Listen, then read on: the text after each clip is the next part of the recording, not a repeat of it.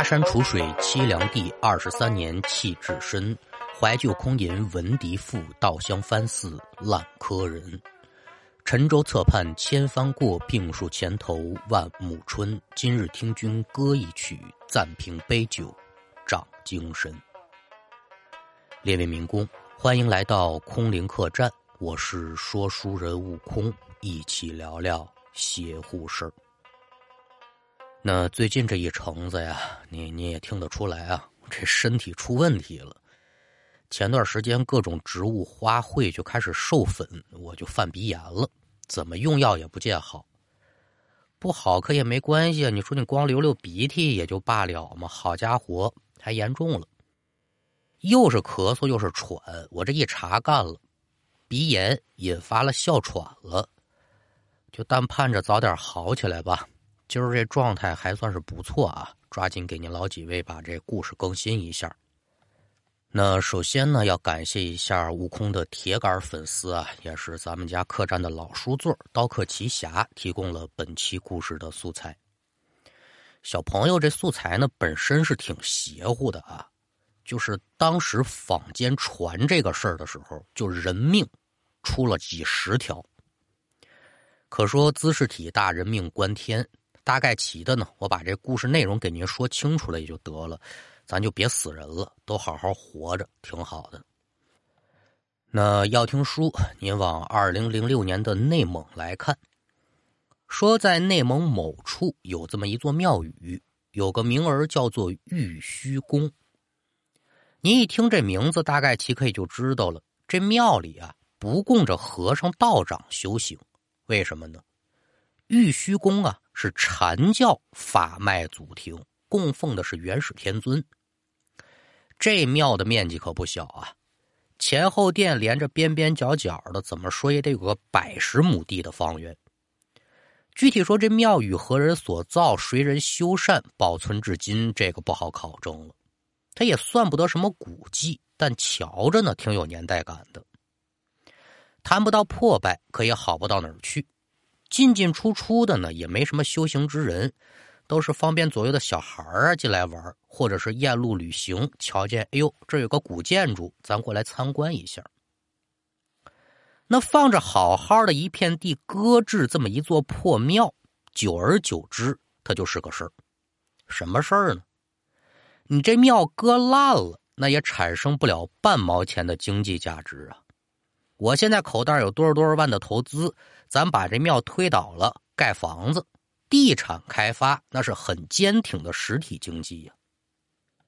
谁都知道玉虚宫这一片地势真不错，打他主意的大集团呢也不算少，但真说到最后能破土动工，然后一直相安无事的把这工程完结的一个都没有。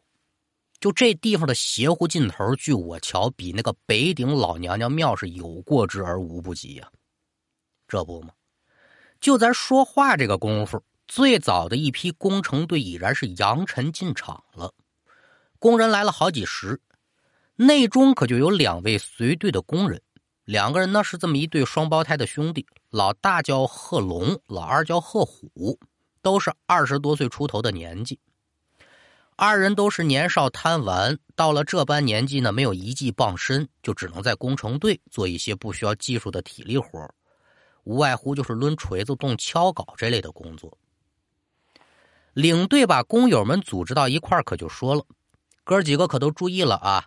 咱们呢是最先进场的，有句话我得跟你们说在头了，让大家伙来可不是为了拆墙砸庙来的，这活呢也轮不到咱们人工动手。咱们要干的事儿可也简单，庙里的东西有一件算一件，都搬出来。”别给磕着，别给碰着，另有他处安排。龙虎二兄弟一听，哟，这不就是搬家公司的活吗？那倒是轻省的。这边各找搭伙的，就进了一座玉虚宫。甭管说有没有人管，这里面的庙产你得腾出来呀，交给相关的部门，再怎么处理，那就与工地上无关了。龙虎二兄弟自然是一组啊，哥俩被安排到后殿工作。破桌子、旧板凳的就往一块归置呗，这没什么值得说的。哥俩一边聊着天一边干活，简短说在后殿干了有半小时左右，正往前殿运着东西，突然就听见一群人可就嚷嚷动了，说：“哎呦，可了不得了，救人呐！”啊，救人！哥俩一听这话，那是出事儿了，赶紧放下手中抬着的东西，撒脚如飞，可就往前赶。兄弟二人可也到了庙门前呢，可也就查严了。八九个人挤在庙门前呢，不知干嘛。几个人呢，都是弓着背，弯着腰，看这后影啊，像是合力在干什么事儿。赶等着庙门前的人慢慢散开了，里面这个景象，兄弟俩可以就瞧明白了。一扇庙门在地上躺着，庙门旁边血糊了的厢房，还躺着一人。看这胸脯的起伏程度啊，想来是受伤不轻。这边把人搭起来，好在说工地上有车，没耽误什么功夫，有人陪着，就把受伤这工友送医院去了。龙虎二兄弟简单瞧了一下这现场，可也就明白了。地上横躺着一扇大门板，好家伙的，十几公分那么厚，三米多高。这玩意儿准是砸那哥们身上了。哎呦，这个够呛啊！心中不由得就为受伤这工友担心。这一下子说没砸死他，那算他命大了。工地出事了，那就不能再干活了。大家聚在一块议论纷纷，说怎么回事我不知道啊，我也不清楚。你这不好么样了吗？这门怎么还倒了？领队火急火燎赶过来，谁呀？谁谁谁伤着了呀？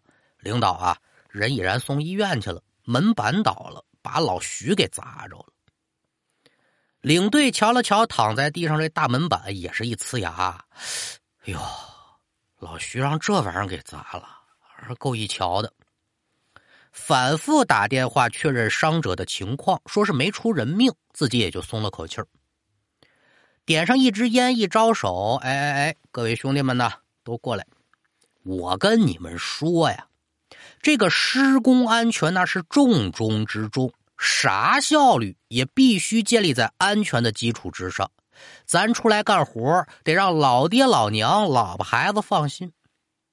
他跟这比比划划的给众家兄弟普及上施工安全了。你可也知道，刚才那位老徐已然就被门板砸了，送医院去了。这不就是用鲜血在给你讲述“君子不立危墙之下”最浅显一层的解释吗？你明知这墙要塌，你就不能往这儿站，免得遭土雷。你明知这门板已经伤了一位工友了，你就不能在这门板倒塌范围之内再多言多语了吧？没有啊，自己白活的倍儿欢呐！就瞧这二了一扇门，忽悠忽悠，在原地晃了这么两下，好嘛！